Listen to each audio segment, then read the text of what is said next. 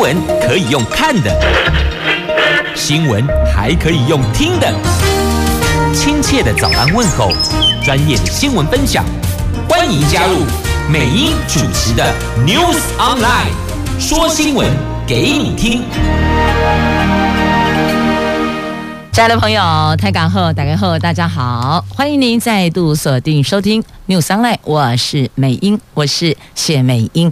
三天连假收假回来还可以吗？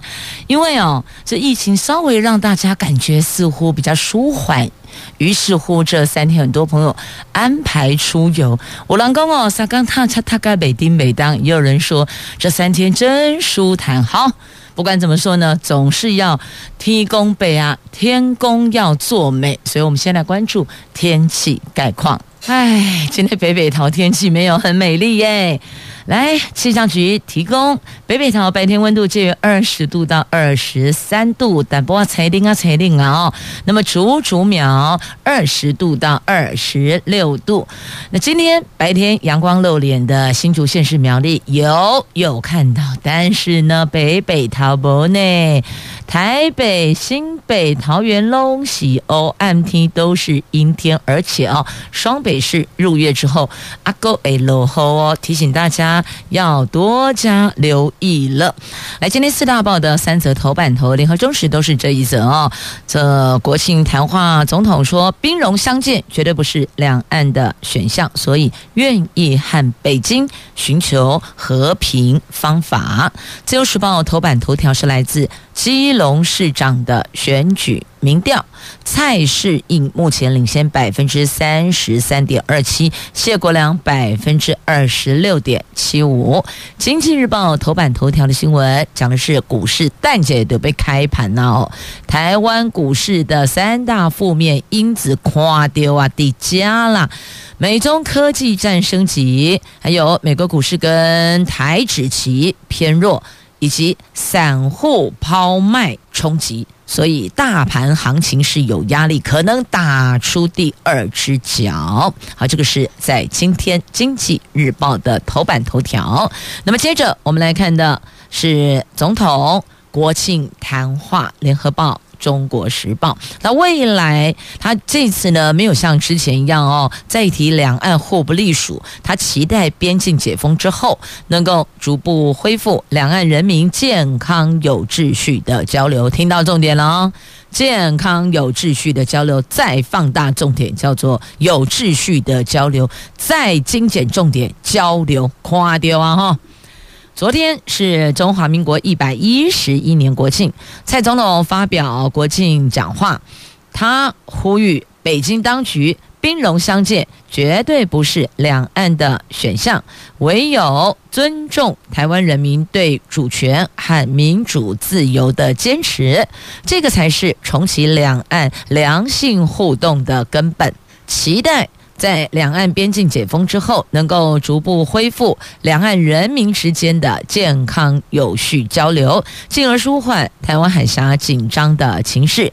在理性、平等、相互尊重下，我们也愿意和北京当局寻找双方可以接受的维持台湾海峡和平稳定的方法。这个是我们共同责任，所以等于就是台湾当局。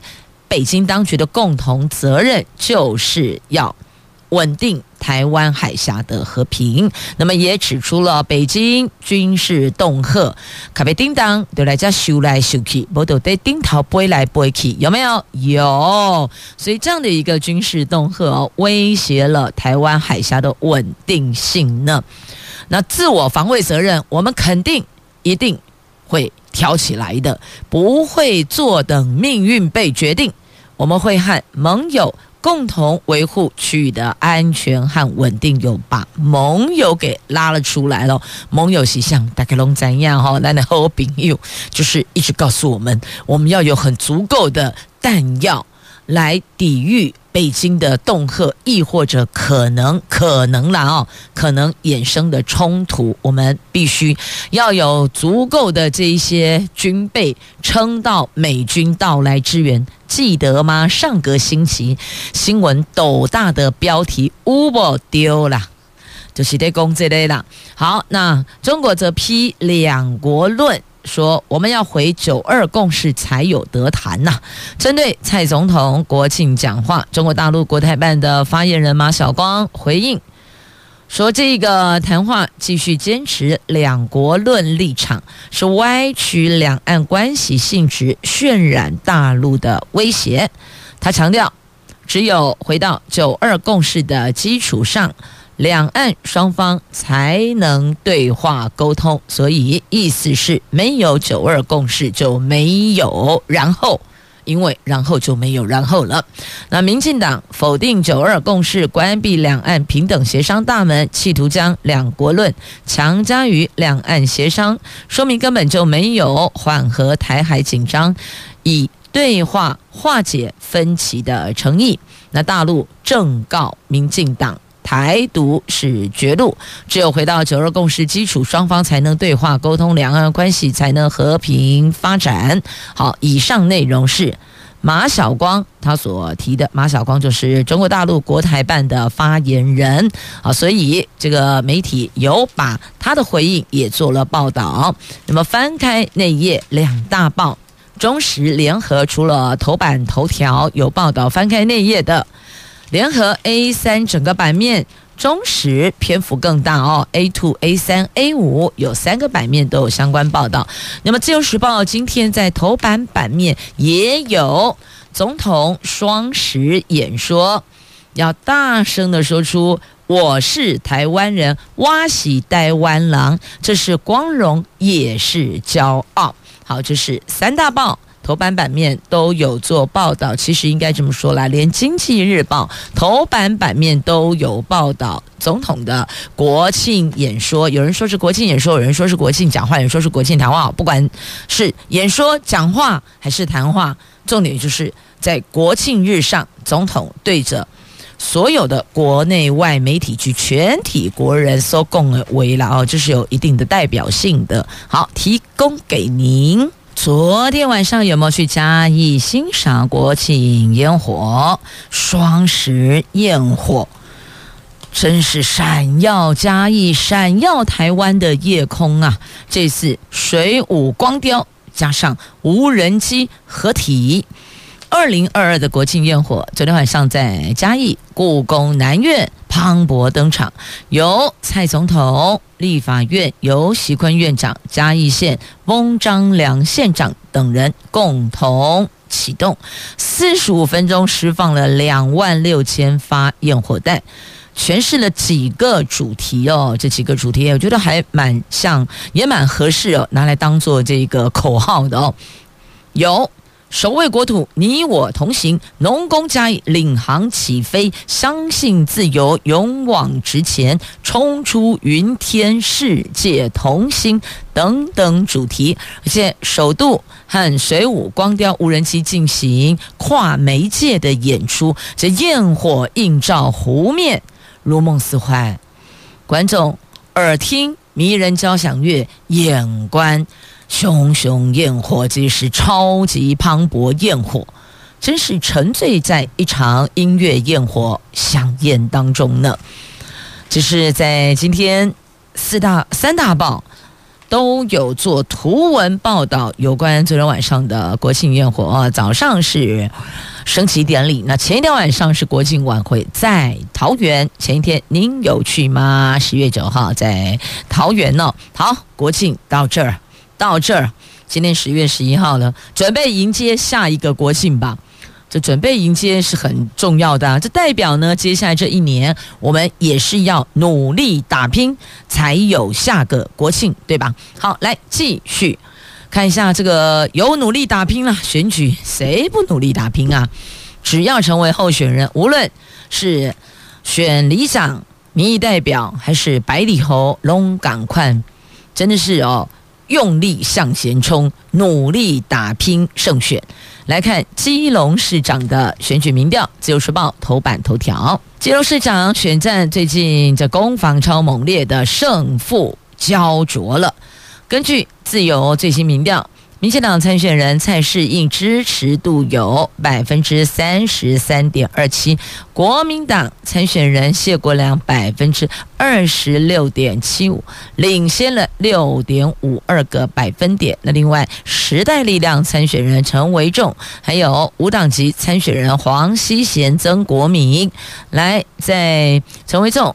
三点八二啊，百分之三点八二。那五党曾国铭百分之零点一九，五党黄熙宝百分之零点八四，还没决定的超多的哦。就搞了个半天，这份民调当中尚未决定的是最高的百分之三十五点一三。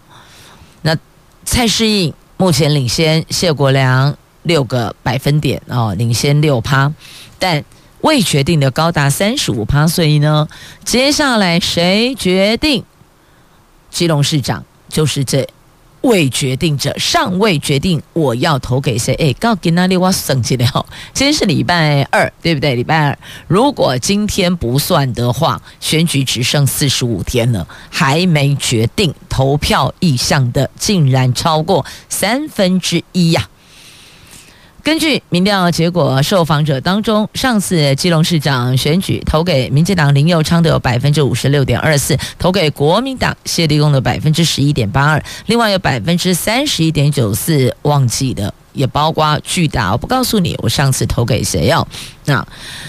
其实发现现在做民调，有的民众还是很保守，他不太愿意去回答。那有的民众觉得没关系，我就告诉你我的支持的意向。好，这些民调都是提供各阵营还有支持者做参考的。毕竟还有四十五天，一个半月的时间，可以好好的努力打拼。该。固桩该回防的，该开拓票源的，各自努力吧。祝大家都能够拿到心目中觉得呃满意的那个开票数字啦。无论你是要拼事业还是要拼学业哦，都能够勇往直前。好，接着带着绝世武功来看一下我们台湾股市哦，为什么突然心虚了？哎，你敢看这嘛股市哦，这起起伏伏，一来。美国、中国的关系，再来俄罗斯乌克兰战争，再来通货膨胀，然后还要看看联准会怎么个律定升息的步调。你看，再再都是影响啊！来看《经济日报》的头版头条：台湾股市上个星期量能不出，导致短线反弹弱势。展望这个星期的行情，法人认为，由于美国、中国科技战升级了，还有上个星期五美国股市跟台指期。重挫，加上散户抛卖、买卖的卖啊，抛卖等三大负面因子，导致今天股市行情承受一定压力，趋势上甚至不排除回测前低档点。打出第二只脚，进行压力测试，所以待会儿要开盘了，好好仔细精就该快。即便你有盖世武功，你有绝世武功，你都得加吼，马西没有功啦。来继续哦，我们来关心的，在今天《中时报》头版下方的新闻加恐怖呢，加马西烽火再起呢。不过我们是放国庆焰火，这里真的是得修正。乌克兰、俄罗斯啊，这接连接俄罗斯本土跟克里米亚半岛的克里米亚大桥八号被炸毁。俄国总统普丁说，这个是对俄罗斯的恐怖主义行为，所以把箭靶指向乌克兰。所以他们在十号展开报复，发射飞弹攻击。乌克兰边境至少有十一座城市，而这个行动持续数个小时，在乌克兰首都基辅造成至少有八人死亡，二十四人受伤。全乌克兰总计至少十一人死亡，六十四人受伤，让这起战事再度升级。白俄罗斯总统卢卡申同日宣布，将和俄罗斯组联合地区部队。外界关注白俄是不是会正式的介入这两国的战事，都在关注。那普丁在十号说，当天早上俄罗斯军队动用远程高精度空击、海基、陆基武器，对乌克兰的能源、军事指挥还有通信设施目标进行密集打击。他警告。如果乌克兰在俄罗斯领土上继续进行恐怖攻击，俄罗斯将严厉回击。这个规模将和对俄罗斯构成的威胁水平是相当的。意思是说呢，他普丁也不是塑胶的，真的，他不是塑胶的。我也没看过一个人可以跟全世界对干，真的是太猛了哦！这烽火再起，可怜的是无辜的百姓啊！俄罗斯军发射了七十五枚飞弹，攻击十一座城市。那乌克兰总统则说要把我们从地球上抹去，太可怕，用这种轰炸的方式啊！这看来两国战事是再次升级呀。这是在俄罗斯、乌克兰。他们这两国之间本来前一阵觉得好像稍微和缓一些些，后来感觉不是，尤其是乌克兰接连收复失土，俄罗斯土地面积也挂不住，其实已经有换了比较鹰派的、比较残酷的。指挥官了，那后续会如何？真的不知道，全世界都在看，只能够说，请众神明庇佑，无辜的百姓要幸免于难呐、好，从俄罗斯乌克兰战争，大家也担心台海和平稳定的问题哦。在今天的《经济日报》头版下方，张忠谋他接受美国哥伦比亚广播公司的专访，强调。中国应该是会避免攻击台湾的，发生战争将会摧毁攸关全球的台湾晶片业，所以他不认为中国会这么做。等于意思是说呢，恫吓成分大于实质的举动。这台积电创办人张忠谋他在接受媒体专访，特别提出了他的看法，也解释为什么。台湾民众认为晶片能够保护台湾，因为它是全球晶片业，哎，龙头底家呢。万一这如果挂点的话，大家都龙脉叮当啊，全部挂掉。所以他认为。就理性面来思考，应该是不会这么做哦。但是不要忘了，有些人的思维逻辑他比较情感用事，比较情绪，他比较冲动啊。接着我们来看一下诺贝尔经济学奖的得主。这三位得主，其中一位您很熟悉，我也常常在新闻媒体看他。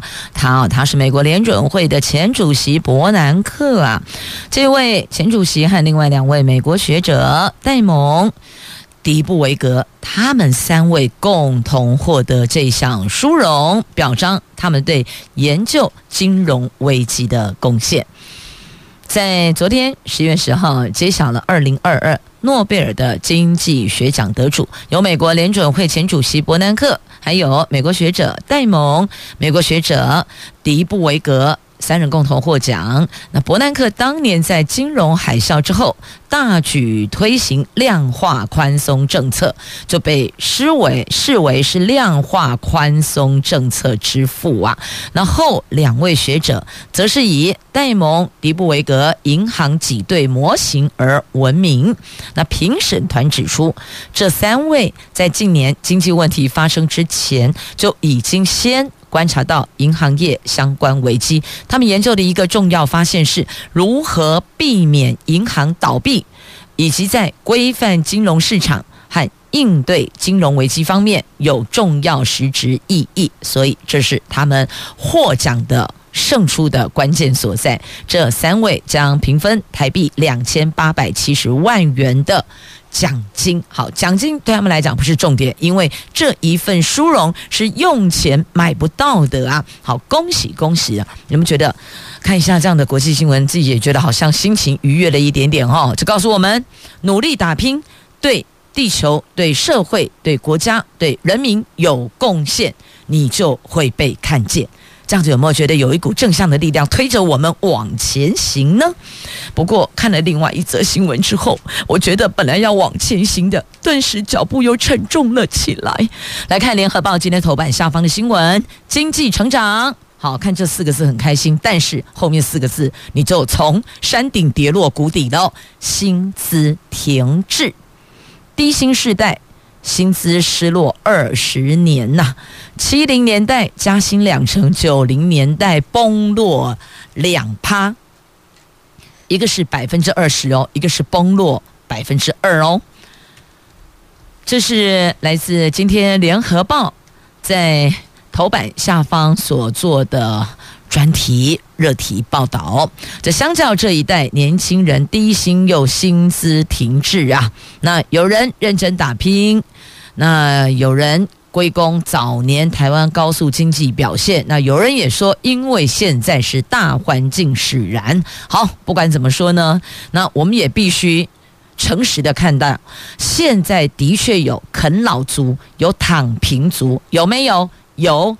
以前那个年代，那有下面啃老族，怕拢给你怕出门去上班，怕出门去打拼去探亲，有没有？有。哪有什么躺平族啊？谁给你那边躺在那边划手机、打手游？没这回事啦。所以其实有时候哦，大环境绝对多少有影响。但是，请问，身为父母亲的我们，在教育孩子的区块，有没有需要我们自己去想一想，再做一些调整的空间所在呢？每一常讲一句话，我也常跟我周围的朋友说哦，我们要。训练孩子有谋生的能力，有自我照顾的能力，就照顾自己的能力，更要有社会竞争力。因为做爹做娘的我们，原则上来讲啊，应该是有一天。必须要放手，那是不得不放手。请问阿里当够拎架够噶当时的，你唯有让他自己养成自我防御的能力、自我竞争的能力、自我保护的能力，最重要就是养活自己的能力，不是吗？是啊，好，来回到这个话题上来讲哦，要讲的是薪资停滞啦，上一个年代哦。上一代不能讲年代，上一代年年都在加薪，那现在呢，只有在梦里。不过要看是什么产业啊，有些受惠于疫情的产业，他们是蓬勃发展的，他们的获利是很高的。虽然绝大部分都被疫情拖累，但是还是有极少部分他们因为疫情而受惠。所以啊，这告诉我们，凡事没有绝对霸魂之霸，没有绝对，所以我们要去思考。那还有产业外移结构改变了，因此可能让我们的薪水族坠入了低薪的循环世代当中哦。那所以这时候都是环境带来的影响，但我们不能够因为环境就什么都不做，对不对？想想看，还有什么是可以做的？思考看看，即便是这样的环境结构下，有没有什么是？可以蓬勃发展的，要动脑筋去思考啊！今把打开了，我们刚出门啊，宅经济不是正发威吗？是吧？那还有其他的一些这个转型的短暂性的作为。我举个例子啊，譬如说像餐饮业者，的确因为疫情办到诶婚宴的啊拢停，但是他们就会立刻短期转型，怎么做呢？做一些这个外带的。冷冻食品的，或是这个桌菜，我就这一道一道全部打包好，然后送到府，类似像这样。那有人说哈啊，那个真空包装机器设备很贵啊，你可以找其他的产业来，你可以发包啊，这个叫什么？大家一起来宅经济呀。什么都要餐厅自己从头到尾一条龙做起来，你的成本也会太高，所以你要结合什么？结合包装业者，那大家一起共同来面对宅经济的时代。不出门就是宅经济嘛，所以哦，他看爱变跳啊，要变通啊，大概是这样的想法。那有人可能说啊，可是不行哦，那如何又如何？那就要去思考怎么去转变，因为时代是一直在往前走的，社会是一直在改变的。你如果不跟上脚步，不与时俱进，你还用过去的那一个方式要继续在这个产业生存，你会很辛苦，而且很可能。不堪一击，所以要去思考的是，碰到状况如何应对，这个才是我们自己各自要做的超前部署。超前部署不是只有在中央政府，不是公家在被超前部署哦，我们自己也要思考，如果碰到 A 状况，如何拿出我们的 A 应对方案，B 状况如何应对 B。应对方案，这些都要构思好，那配套也得要想好。所以，什么叫异业结合？也是碰到状况，哪个环节异业结合，彼此降低成本，还可以共同度过这一段时间的过渡期。这个才是我们要去想方设法的呀。来，接着我们回到《自由时报》头版版面的新闻哦，来看一下我国人服用安眠药一年十亿颗，哎，加恐怖，而且非精神科诊所开立安眠药的占比大大增加了。那医师说，基于全人照护，避免病人奔波挂号才开药的，所以我们要回过头来思考，为什么也困不？起呢为什么这入睡这么的困难？需要靠药物？这国内安眠药使用量连年成长，甚至有些人结束连假，为了调整作息，也吃安眠药。根据卫福部健保署最新统计。去年四百四十一万人使用安眠药，相当于每五个人就一个人吃安眠药，用量也突破了十亿颗呀！这个数字是真的很惊人。那国内申报健保安眠药使用人数，从二零一七年四百一十九万人成长到去年四百四十一万人，用量也从八亿八千颗增加到十亿五千颗，一年。医疗费用也突破了二十三亿呀！这安眠药用量成长，推估跟人口高龄化有关系，但是实际原因还是有待进一步的探讨。台湾家庭医学会的理事长黄信章医师说，医生开立安眠药也都会卫教病人非药物的改善建议，譬如说养成运动的习惯，白天。多多消耗体能，下午三点以后你就不要喝茶，不要喝咖啡，类似这种刺激性的饮料，而且必须要寻找适合的舒压方式来降低用药。所以连调整作息都要吃安眠药。那么还有一些是因为疾病，或是因为这个。躺下来吼，人台语讲的哦啊，目睭金金，但是呢，人上中啊，就是拢困不起，怎么样？就是翻来覆去，辗转反侧，无法入睡。那这个部分，我们去思考，哎，是不是你今天有喝了一些对您身体来讲比较具有刺激性的饮料跟食物？那所以下午三点以后。甚至有朋友中午过后就不再啉茶、米茶、啉咖啡，怕因为这样而影响到晚上入睡。那还有，如果觉得体能太过旺盛，你不妨白天可以多做一些消耗体能的运动。那所以养成运动的习惯很重要啊。简单说，就是要降低、减少依赖安眠药。这样子了解了吗？降低依赖药物，对身体健康才是王道啊！好，那么另外这一则来看一下，这台湾观光巴士铁护照深度游摄影证件抵加了，最高奖金两万。这交通部观光局所推出的因应边境将开放，其实就是松绑了。那内含台铁七五折，还有台湾观光巴士五百元抵用联。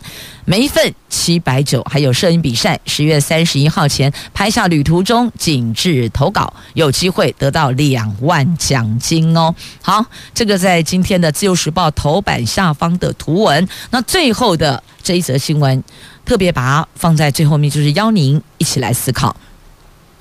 节目终究今天会向你说声明天再会，但这个话题我们可以去想想看，到底为什么？原来是这么好的两个人，竟然会有一些暴力。想想，亦或者言语的刺激，到底是安怎呢？亲密关系的暴力通报一年突破七万件，而且当中还有同性伴侣被害人一年增加百分之二十一点一。所以要问一下，啊，什么事情不能好好讲，非得要 K 卡挡住嘞？在去年二零二一年，我国家暴的通报件数将近十五万件，其中属于婚姻。离婚或同居关系暴力的亲密关系暴力超过七万件，比前一年增加了百分之三点五，相当于每七分半七分半哦，就有一件亲密关系的暴力发生，其中同性伴侣间的被害人明显有增加，这个部分的年增率达到百分之二十一点一。那同性婚姻关系法，呃，同性婚姻专法。是在二零一九年五月二十号通过的，台湾成为了亚洲地区第一个同婚合法国家。不过，同志家庭也有家暴的问题呀。根据卫福部的统计，去年亲密关系当中的增加的区块，你看刚刚跟你讲了哦。那在同性伴侣中，被害人去年有一千零三十八人，比前一年增加，以人数增加来换算，年增率是百分之二十一点一。那所以再次提醒，也呼吁大家有缘才能雅奏会，人家不是共啊，十年修得同船渡，百年才能修得共枕眠呐啊，啊！有什么事情是不能够做沟通的啊？非得要可能言语暴力或是肢体暴力，这真的就是把过去那一段美好的时光破坏殆尽啊！所以。在这里也要预请，如果您觉得需要求助，千万不要难以启齿。您可以先从周围的闺蜜，那也要懂得自我保护。好的开始，如果真的走不下去，也要有好的结束。所谓好的结束，就是平和分手。即便做不到祝福对方，但是也不要伤害自己，了解吗？因为。